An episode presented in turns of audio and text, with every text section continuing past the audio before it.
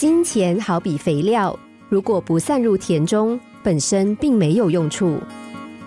有名生意人叱咤商场，很会赚钱，同时他也是个乐善好施的人，不但每个月定期捐款，而且要是发现需要帮助的人，也从来不吝于伸出援手。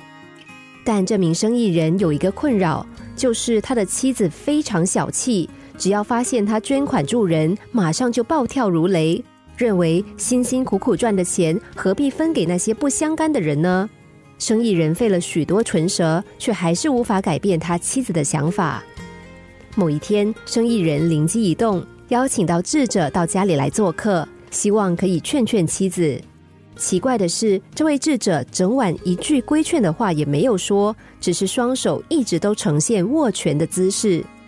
生意人的妻子忍不住好奇的问。请问您是天生畸形，无法伸开手吗？智者说：“哎呀，你说的对，这样真是太奇怪了。”他说完就舒展开了拳头，但接下来的几个小时，智者的手心却一直维持向下。妻子又问：“请问你的手究竟是怎么回事啊？”智者反问：“这样不正常吗？”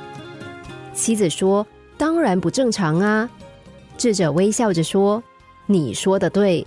如果一个人只知道握拳，就好比把金钱紧紧的握在手中不肯放，是不正常；一个人总是手心向下，花钱如流水，也不正常。应该要像你丈夫那样收放自如，那才是真智慧啊！”一家公司里有个职员非常爱贪小便宜。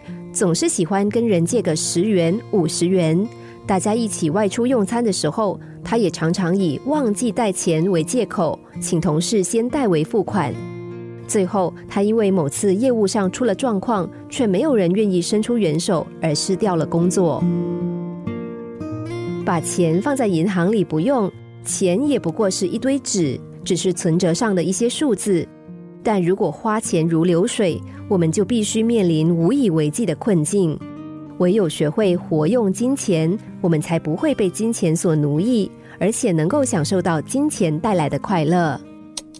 心灵小故事，星期一至五晚上九点四十分首播，十一点四十分重播。重温 Podcast，上网 U F M 一零零三 t S G。